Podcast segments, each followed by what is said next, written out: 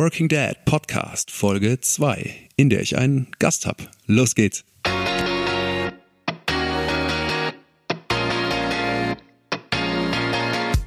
Herzlich willkommen zum Working Dad Podcast, in dem es um eins der schönsten und manchmal auch schwersten Themen der Welt geht, Vater sein. Zwischen Elternabend und Business Lunch, zwischen Wickeltisch und Stadion, zwischen E-Romantik und Einkaufslisten. Ganz ehrlich, ich stelle mir so oft die Frage, wie das eigentlich funktionieren kann. Aber irgendwie klappt es. Die Frage ist nur, wie und geht's nicht auch besser? Mein Name ist Marius, ich bin 39 Jahre alt, Unternehmer, Autor und ja, Vater. Und in diesem Podcast will ich meine Erfahrungen teilen und natürlich auch lernen, wie es die anderen machen. Und wenn du Lust hast, bist du dabei. Ich würde mich freuen. Los geht's. Hallo und herzlich willkommen zu einer neuen Folge Working Dad Podcast. Ihr Lieben, bevor es losgeht, muss ich echt erstmal Danke sagen. Ich habe so viel tolles Feedback bekommen nach den ersten Folgen über Instagram, über LinkedIn oder per Mail. Das hat mich so, so, so gefreut, weil wenn man das hier macht wie ich im stillen Kämmerlein, dann fragt man sich schon das ein oder andere Mal, braucht das eigentlich die Welt? Hört das jemand? Interessiert das eigentlich jemanden? Und jede Mail und jede Nachricht äh, motivieren mich natürlich total weiterzumachen und an dem Thema dran zu bleiben. Also insofern, ich sage Dankeschön und freue mich natürlich weiterhin über Nachrichten von euch. Ähm, ich habe schon angekündigt, ich will hier in diesem Podcast nicht nur alleine reden und nicht nur von mir reden, sondern ich will's auch, äh, will auch wissen, wie es die anderen machen. Und ich möchte mit Vätern sprechen, die selber in dieser, ja, in diesem Spagat sind zwischen Family und Job. Und heute habe ich einen sehr spannenden Interviewgast für euch gefunden. Und zwar ist das Henning Fischer. Henning ist ähm, Partner der Werbeagentur Brandcom und Geschäftsführer des Kölner Standortes. Er ist außerdem Papa von zwei Jungs und ja, Werber durch und durch. Er hat schon als Student seine eigene Agentur gegründet und sich seither einen Namen in der Branche gemacht, der weit über das Rheinland hinausreicht. Wir reden darüber, wie das zusammenpasst. Die Agenturwelt und Familie. Henning erzählt, wie er es schafft, trotz eines ja, sehr intensiven Jobs einen gemeinsamen Alltag mit den Kindern aufrechtzuerhalten. Das ist ihm heilig. Und natürlich reden wir auch darüber, wie er es als Arbeitgeber mit dem Thema Vereinbarkeit bei seinen Mitarbeitern hält. Für mich war das ein sehr spannendes Gespräch, das wir übrigens in den Agenturräumen in Köln aufgenommen haben. Und ja, vielleicht hörst du den obligatorischen ähm, Agenturhund im Hintergrund das ein oder andere Mal bellen. Ich habe zumindest sehr viel mitgenommen, sehr viel gelernt und sehr viele Impulse bekommen für mich und hoffe, dass es dir natürlich genauso geht. Ich würde sagen, wir legen einfach mal los. Viel Spaß mit Henning Fischer. Okay, Henning, wir sitzen hier in deiner Agentur bei Brandcom im Herzen von Köln am Altermarkt, also mehr im Herzen von Köln kann es nicht sein. Hier ist, glaube ich, der Karneval ist hier, hier ist die ähm, der größte Touristenaufmarsch, glaube ich, den man sich vorstellen kann.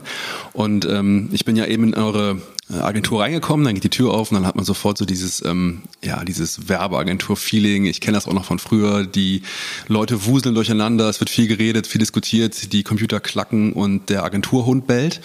Und ähm, dann, ähm, das ist so die eine Seite, ne, so die busy Agentur, deren Geschäftsführer du bist. Und dann kenne ich aber natürlich noch die andere Seite. Das heißt, der Henning mit den zwei Söhnen, die ähm, sind zwei Jungs, glaube ich. Wie alt sind die? Äh, fast sieben und zweieinhalb. Genau. Und ähm, dann haben wir noch die Anne, deine Frau, die in Düsseldorf sehr ambitioniert am Kulturbetrieb mitmischt. Ja, von außen betrachtet würde ich sagen, das ist eine Menge Holz. Ist das nicht irgendwie ein Widerspruch? Wie passt das zusammen? Widerspruch bestimmt nicht, sondern eine größere Herausforderung. Also ähm, als meine Frau jetzt wieder angefangen hat, Vollzeit zu arbeiten, äh, haben natürlich viele gefragt, ähm, wie stellt ihr euch das vor und wie kann das gehen? Aber ähm, ja, die Chance für sie war groß und äh, ich habe nur mal meine Agentur, da konnte ich jetzt auch nicht sagen, dann äh, arbeite ich halt nicht mehr. Insofern äh, musste es irgendwie gehen und ähm, deswegen haben wir es in der Form zusammen gestartet. Ja. ja, dann erzähl doch mal ganz kurz, wie ist denn euer Modell? Du hast ja gerade gesagt, ähm, die Anne hat vorher ein bisschen weniger gemacht, ne, wahrscheinlich. Sie ist aus der Elternzeit heraus, ist sie zu einer Vollzeitstelle gekommen. Mhm. So, und ähm, das Modell hat sich, ehrlich gesagt, haben wir uns kein großes Modell überlegt, sondern das Modell hat, sind, also ist durch die Notwendigkeit entstanden. Wir haben gesagt, wir wollen beide unser Kind, ähm, unsere Kinder äh, selber auch mal abholen und nicht immer nur abholen lassen. Und ähm, das Modell ist dann so gewesen, dass wir ein Kindermädchen dazugenommen haben. Das heißt, wir haben ähm, einen Tag in der Woche holt meine Frau die Kinder ab, einen Tag in der Woche hole ich sie ab. Ähm, an einem Tag holen glücklicherweise äh, meine Eltern sie ab und an zwei Tagen ähm, das Kindermädchen. Und ähm, wie das so ist, das funktioniert sehr gut, solange alles so läuft, wie es laufen soll. Aber es gibt Krankheiten, es gibt äh, Schließungstage und ähm, sonstiges. Und ähm, zum Glück kann dann meistens einer von den dreien, also meine Eltern, meine Frau oder das Kindermädchen oder halt ich, äh, eingreifen. Mhm. Wie viele Stunden, wenn du es mal überschlägst, würdest du sagen, arbeitet ihr beide? Also du und äh, Anne? Also sie hat einen Vollzeitjob, sie arbeitet ihre 40 Stunden und ähm, hinzu kommt leider, dass sie auch noch pendelt. Das heißt, zu den 40 Stunden kommen jeden Tag anderthalb Stunden ähm, bis zwei Stunden ähm, Fahrzeit. Glücklicherweise habe ich das nicht. Ich habe extra die Agentur nach Köln Innenstadt gezogen, damit ich in einer Viertelstunde mit dem Fahrrad auch da sein kann. Und ähm, bei mir, ich kann es dir ehrlich gesagt gar nicht sagen, wie viel ich arbeite. Wahrscheinlich wird es irgendwie zwischen 40, 50, aber es kann auch mal sehr mehr sein. Mhm, mhm. Du hast gerade schon gesagt, das Stichwort ähm, so ähm, Fälle, die außerhalb des Plans passieren, ne? so eine Magen-Darm-Grippe oder man, das Kind hat sich im Kindergarten gestoßen, muss abgeholt werden. Und da habt ihr jetzt ein System an Helfern aufgebaut, ne, sagst du. Wie oft müsst ihr darauf zurückgreifen? Naja, also glücklicherweise haben unsere Jungs eine sehr robuste Natur und das heißt, sie sind relativ selten krank, aber heute ist es so, dass ähm, gestern die Kita den Jüngsten nach Hause geschickt hat und gesagt hat, ähm, Binderhautentzündung. So, und ähm, das heißt, ich hatte schon kurzzeitig überlegt zu sagen, wir müssen das Interview heute bei mir zu Hause führen. Ähm, jetzt ist mein Vater eingesprungen, der konnte jetzt da sein. Das heißt, heute nachmittags äh, wird dann das Kindermädchen ihn ablösen und ich komme halt einfach eine Stunde früher, so dass alle quasi einen Teilbeitrag leisten. Ich kann dir gar nicht sagen, wie oft das auftaucht, ist, ich würde mal sagen, gefühlt ist das ein bis zweimal im Monat irgendetwas. Du sagst gerade, ich gehe dann einfach mal was früher heute. Ähm, das ist ja eben nicht so einfach ne, für viele. Wie machst du das? Ähm, du hast ja als Geschäftsführer die Verpflichtungen. Du hast Leute, die ähm, dir irgendwas zeigen wollen, die irgendwie ein Go von dir brauchen. Du hast Termine. schiebst du die einfach dann weg oder räumst du dir die frei oder wie machst du das? Naja, also wenn es nicht anders geht, dann schiebe ich auch die Termine. Ähm, glücklicherweise haben wir es bislang fast immer so hingekriegt, dass wenn ich einen wichtigen Termin habe, dass dann niemand anders einspringen konnte. Ähm, es ist so, ja, natürlich ähm, ist, viele Sachen sind wichtig, aber wenn du ein krankes Kind zu Hause hast, dann ist das wichtiger. Und ähm, meistens gibt es kaum etwas, was nicht auch warten kann, weil ich meine, im Zweifel, wenn ich jetzt Magen-Darm hätte, dann müsste ich die Termine auch verschieben. Ähm, heute wird es wahrscheinlich so sein, ich habe im Moment gut zu tun und ähm, das heißt, ich bin dann um 17 Uhr zu Hause, bringe irgendwann ähm, die Kinder ins Bett und setze mich halt nochmal für zwei Stunden dran. Ähm, viele Sachen kann ich mir mitnehmen und ähm, dann auch später nochmal von zu Hause aus machen. Und ähm, ich kenne das aus, von zu Hause selber. Ich bin ja, wir haben eine ähnliche Konstellation. Claudia ist ja auch Angestellte, ich bin ja selbstständig. Mm, wenn dann so dieser Fall kommt mit die Bindehautentzündung oder der, der Magen-Darm-Infekt, dann kenne ich das bei uns schon öfters mal, dass es so eine äh, kleine Diskussion gibt, wer bleibt denn jetzt zu Hause? Und dann ist meine Haltung natürlich oft so, hey, du bist als Angestellte, du hast diese Zeit, du darfst irgendwie, ich weiß nicht, wie das heißt, diese Krankheitstage nehmen. Und Claudia natürlich sagt, ja, aber ich will die nicht so oft nehmen, das sieht ja auch total blöd aus. Habt ihr das auch so, diesen Konflikt? Wer bleibt dann zu Hause oder ist das relativ klar oder seid ihr euch da relativ schnell einig? Also Ehrlich gesagt gibt es da wenig Streit drüber, weil wir beide in dieser Notwendigkeit drin hängen, dass wir uns halt gegenseitig brauchen und den Freiraum dafür schaffen müssen.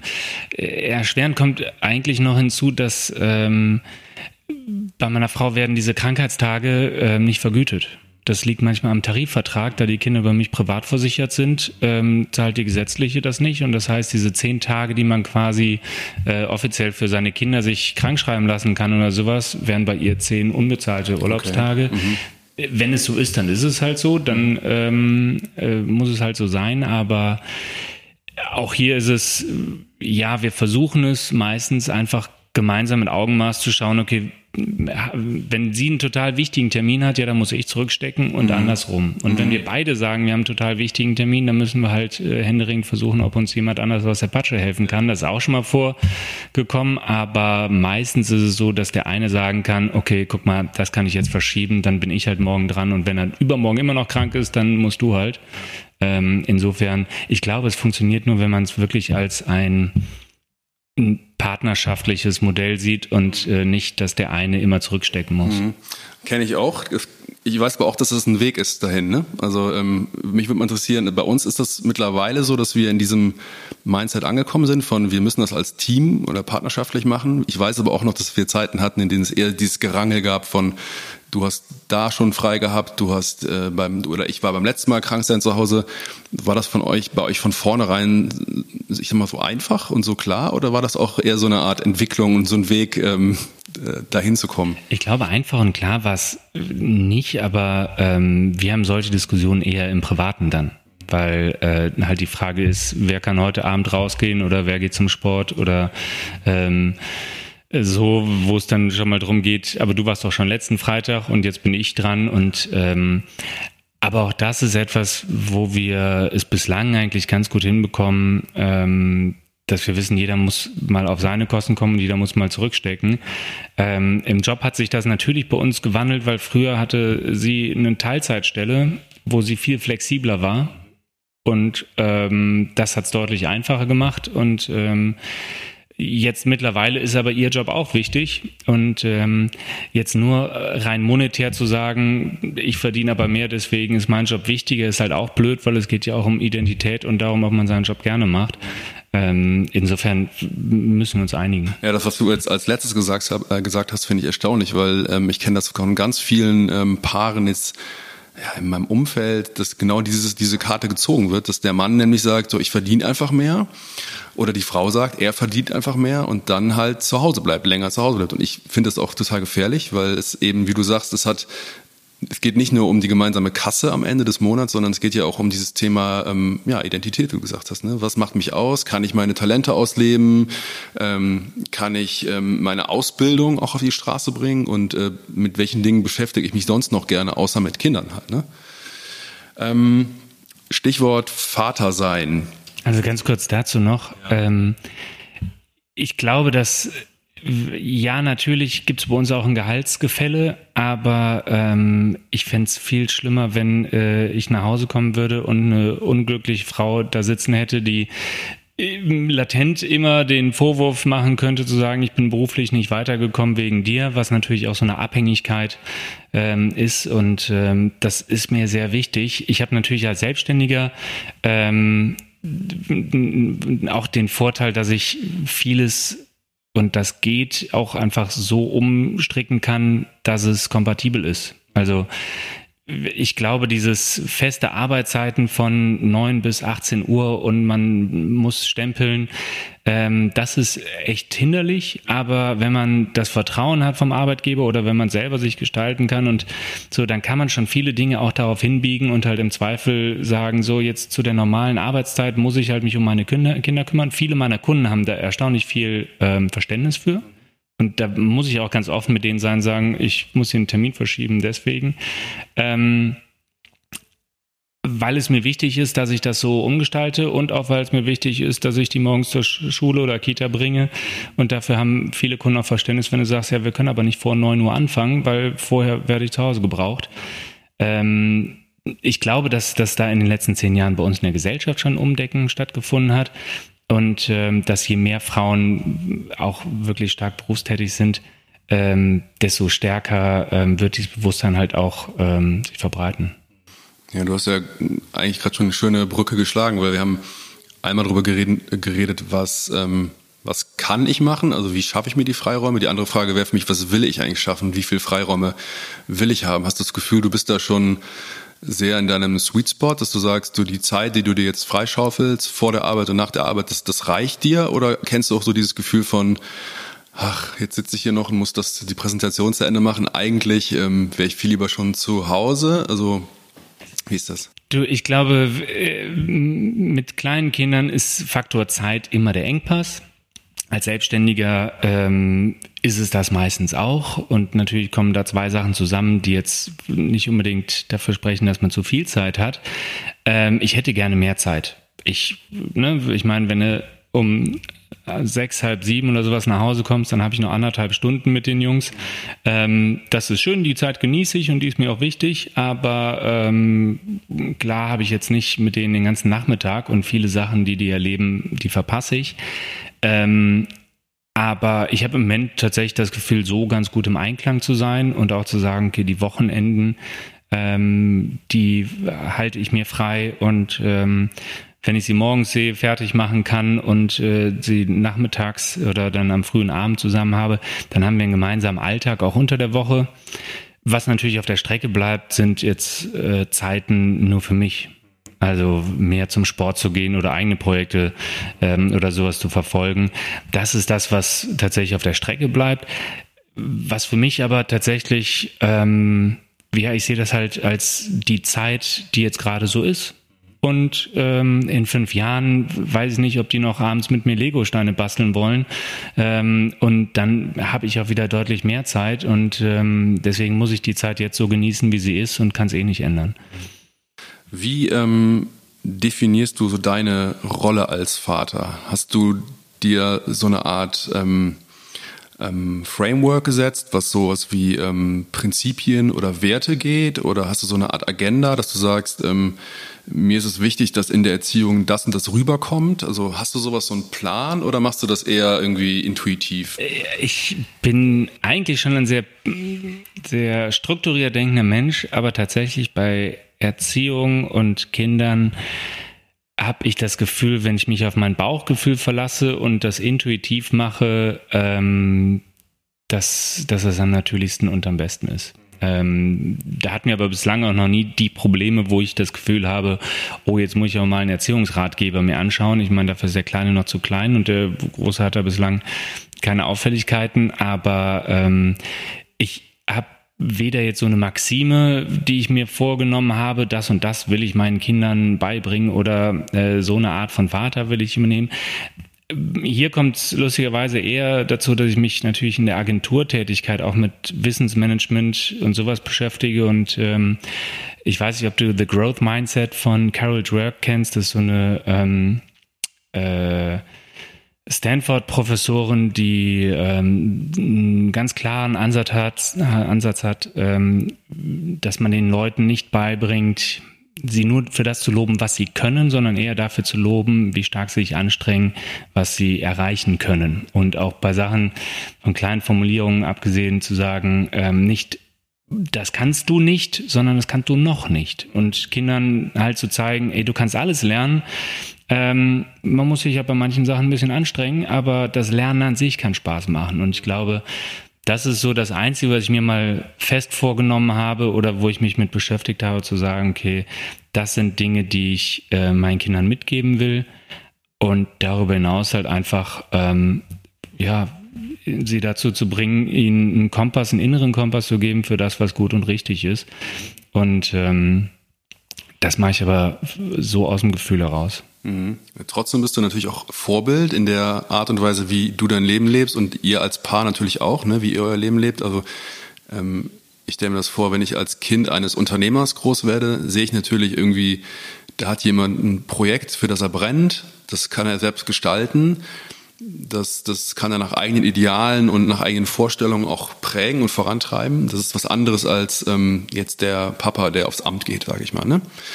Ist das was, wo du sagst, das ist dass du bewusst irgendwie auch ähm, den Kindern erklärst oder was vielleicht sogar ist, wo du sagst, das ist, eine, das ist ein Wert, den ich mir wünsche, wenn sie den auch annehmen können, so dieses äh, eigenständige, sich eine eigene Sache aufzubauen.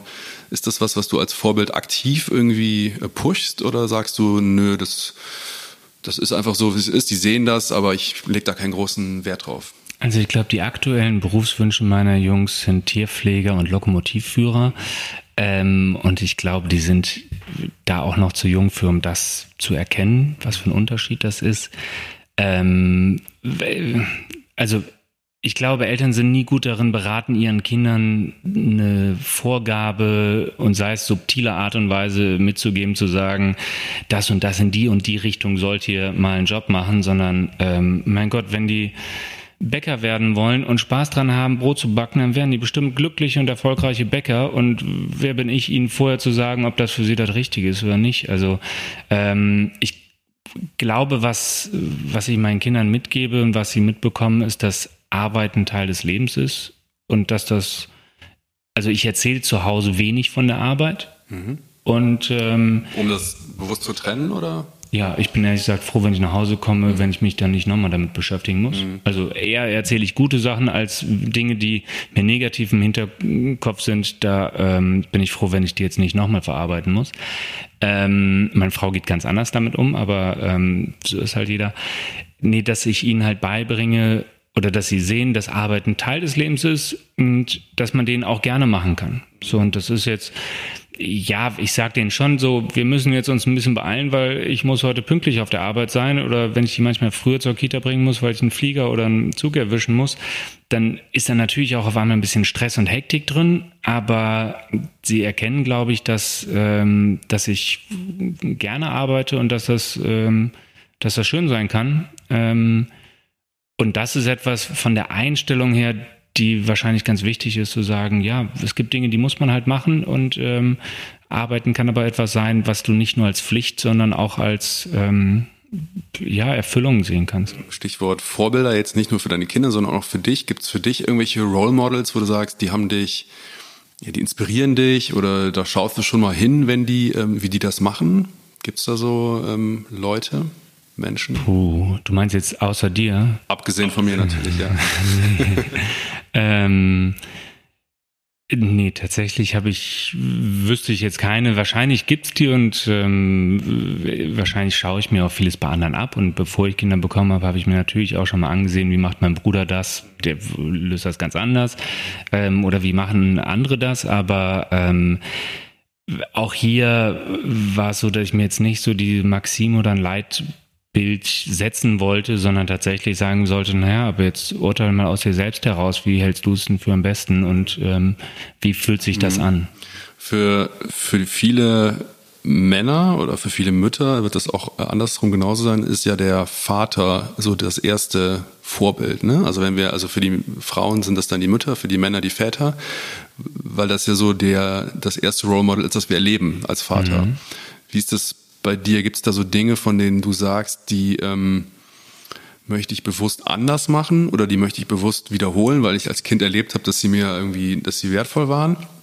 Und ähm, zweite Frage ist, wie, wie schaust du heute auf deinen Vater, wo du selber Vater bist? Du, das Schöne an der Kindheit finde ich ja, dass man, oder an Kinder haben, ist ja, dass man seine Kinder, äh, seine eigene Kindheit nochmal mit ganz anderen Augen sieht. Dass man tatsächlich nochmal so die Stufen seiner eigenen Kindheit anders gespiegelt bekommt und sich fragt, wie war das damals bei mir?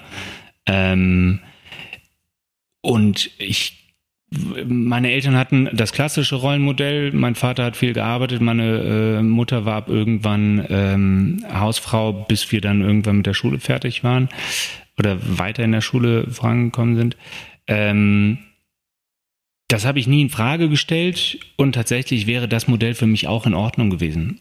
Also hätte meine Frau jetzt gesagt, du, ich, mir ist aber wichtig, drei Jahre bei den Kindern zu bleiben oder bis die sechs sind oder sonst was, dann wäre das für mich auch ein, ähm, wäre das völlig in Ordnung gewesen. Bei uns hat sich jetzt halt anders entwickelt und ähm, deswegen leben wir ein anderes Modell als meine Eltern. Aber ähm, ein Stück weit ist es so, dass ich glaube, dass ich mehr Zeit mit meinen Kindern habe, als mein Vater es damals mit uns hatte. Ähm, ohne dass ich jetzt das genau sagen könnte, aber ähm, in vielen Alltagsdingen war er nicht präsent. So und ähm, das, das ist ein Stück weit mein Anspruch, ist es, da stärker dabei zu sein, ohne dass ich ihm irgendwie einen Vorwurf machen könnte, zu sagen, du warst nie da, sondern er hat schon aktiv an unserem Leben teilgenommen. Aber ähm, ich glaube, der Anspruch von mir und auch von vielen in meinem Alter, in meiner Situation, ist heute eher da tatsächlich ähm, nicht nur beteiligt zu sein, sondern mit aktiv an der Erziehung zu partizipieren. Und ähm, ja, ich glaube, dass, dass ähm, vielen das heute wichtiger ist. Was du sagst, das klingt auch in mir so an. Also wir sind ja ungefähr ähnlich alt, also um die 40, sage ich mal.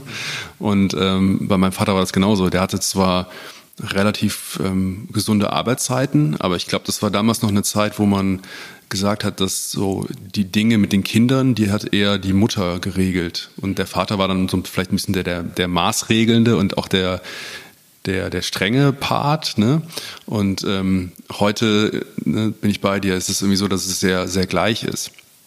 Ähm, was ist denn so ein Ding, also wenn, vielleicht muss man den Hörern erklären, dass du heute mit deinem Vater auch hier zusammenarbeitest in der Firma. Also ähm, der Matthias, ne, den habe ich auch schon kennengelernt, der ähm, ist an einigen Tagen die Woche hier und arbeitet auch aktiv mit im, im Geschäft, das heißt in der Kundenakquise und auch in der konzeptionellen Arbeit, so wie ich es verstanden habe.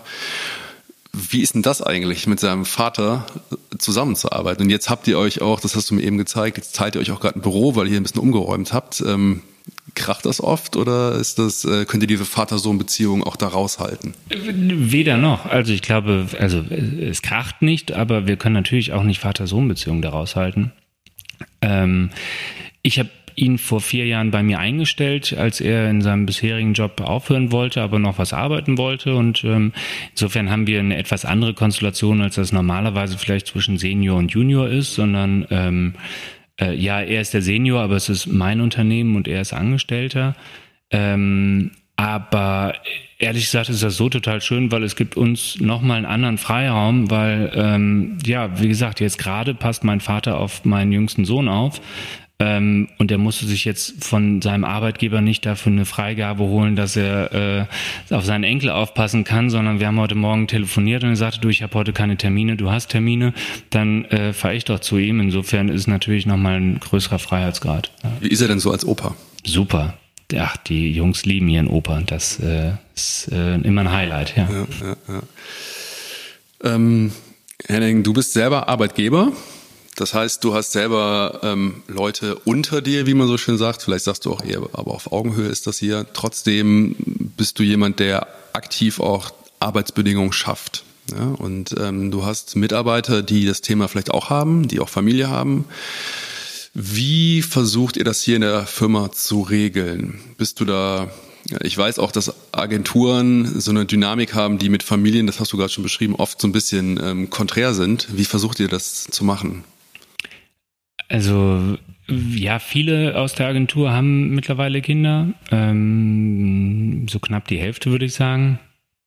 Ähm, wir haben bei uns sowieso ein etwas anderes Verständnis davon, wie wir als Arbeitgeber sein wollen. Das heißt, ähm, bei mir macht eigentlich keiner ähm, dauerhaft Überstunden oder ähm, das gehört nicht zum Konzept, dass die Leute Überstunden machen, sondern ähm, das kann mal punktuell vorkommen, aber ähm, Vertrauensarbeitszeit heißt, es ist mir ehrlich gesagt egal, wenn ich um 17 Uhr gehe, ob ihr noch welche dann bis 19 oder 20 Uhr sitzen, aber wenn die am Freitag äh, dann um zwei oder sowas abhauen, dann muss mir auch keiner erklären, warum er dann geht. Also das heißt, ähm, wir haben so was wie eine Kernarbeitszeit und wenn ich aber selber sehe, dass ich gerade ähm, das einrichten kann, dann kann ich halt auch ähm, äh, vorher nach Hause gehen oder was anderes machen. Ähm, das heißt, das Thema Überstunden, agenturmäßig, das haben wir nicht. Ähm, das ist mir auch ganz, ganz wichtig. Und das andere ist natürlich, ähm, ja, ich finde das nicht toll, wenn jemand zu Hause bleiben muss, weil die Kinder krank sind. Bin ich ganz ehrlich, das ist jetzt nicht schön. Ähm, aber ähm, so ist es halt nun mal. Und ähm, wichtiger ist ja für mich, dass ich den Leuten vertraue, dass ich das Gefühl habe, okay, wenn die es irgendwie einrichten können, dann ähm, dann versuchen die das in Einklang zu bringen und versuchen nicht äh, ihre Kinder vorzuschicken, um mehr Freiraum für sich rauszuholen oder sonst was, sondern ähm, das mit Augenmaß. Und wenn sein muss, dann muss es halt mal sein. Und dafür äh, werden sie von mir mit Sicherheit nicht den Kopf abgerissen bekommen, sondern ähm, dann sagen sie mir nur, du, ich bleib zu Hause, weil mein Kind krank ist. Ähm, ich habe eher das Problem, dass ich viel mehr Homeoffice einrichten wollen würde, nur kannst du dir vorstellen, so ein Grafikarbeitsplatz, den wir da haben, kostet 5.500 Euro, den einzurichten. Den haben die nicht auch noch zu Hause. Und das heißt, ähm, in vielen Positionen ist das Thema Homeoffice einfach nicht möglich in der mhm. Form. Mhm. Wie ist das? Ähm, also das ist einmal das Thema strukturell. Ne? Das andere war das Thema Mindset, was du gesagt hast. Also Vertrauen geben und nicht, ähm, wenn jemand sagt, ich komme heute nicht, dann direkt wieder auszurasten und zu sagen, das geht nicht, du musst hier äh, antanzen. Wenn du jetzt noch ein bisschen auf die Makroebene gucken würdest, also was bräuchte es denn ähm, äh, von Politik, von Gesellschaft, von anderen Akteuren, damit dieses Thema Vereinbarkeit besser funktionieren kann? Oder vielleicht so, dass wir so ein Ideal umsetzen können, von dem wir, glaube ich, noch ein Stück weit entfernt sind, ein großes Stück, ne? Also den größten Mangel erlebe ich tatsächlich äh, in den Strukturen, die, ähm, die die Gesellschaft für uns oder die, die das Bildungssystem für uns hat. Also das heißt, unser System ist nicht darauf ausgerichtet, dass beide Vollzeit arbeiten.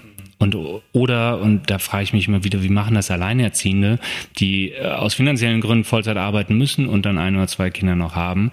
Das fängt an mit so Dingen wie, weißt du, der Einführungstag für die Schule, ähm, nicht Einführungstag, sondern der Infonachmittag ähm, für die Eltern fängt um 16 Uhr an einem Wochentag, wo ich mich frage, kann man das nicht auch um 18 Uhr machen?